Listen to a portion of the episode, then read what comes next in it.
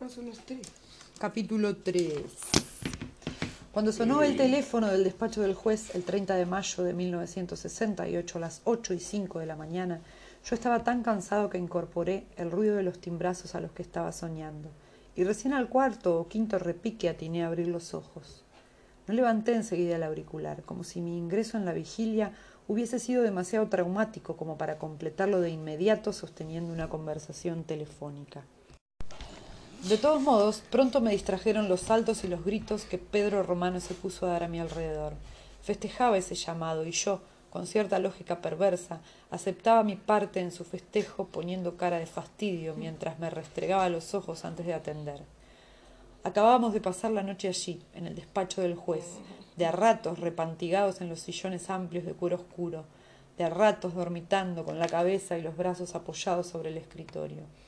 Al empezar a saltar, Romano había pateado la bandeja con los platos de la cena, y una de las tazas que habíamos usado como vasos había salido rodando hasta el pie de la biblioteca. Demoré todavía un segundo más en atender, y lo dediqué a insultar para mis adentros al imbécil del juez, que porfiaba en hacernos pernoctar allí durante la quincena en la que estábamos de turno. Una semana le tocaba a la secretaría de Romano, la otra semana a la mía. Pero ¿cómo resolver el problema del decimoquinto día? El idiota de Fortuna la calle, había decidido salomónicamente jodernos la vida a los dos. Las causas se repartían según la comisaría de origen, salvo las de delitos graves, digamos los homicidios. Esas causas debían repartirse el décimo quinto día del turno entre las dos secretarías del juzgado según la hora de notificación que nos hiciera la policía. Romano festejaba con los brazos en alto al grito de ocho y cinco, chaparrito ocho y cinco, porque si sonaba el teléfono del despacho del juez a esa hora era precisamente para avisar de un homicidio.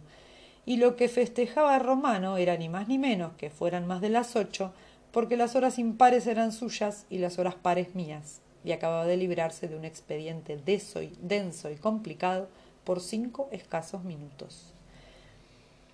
Ahora que lo pienso, ahora que lo escribo, puedo advertir con qué profundo cinismo nos movíamos casi como si se tratara de un desafío deportivo.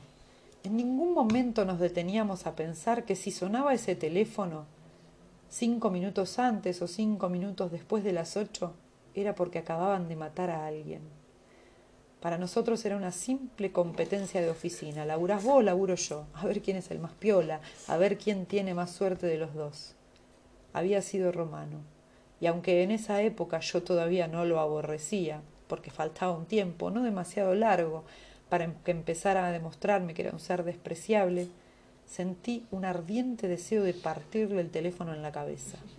En lugar de eso puse cara de superado, carraspié para aclararme la garganta, levanté el auricular y dije gravemente, juzgado de instrucción, buenos días.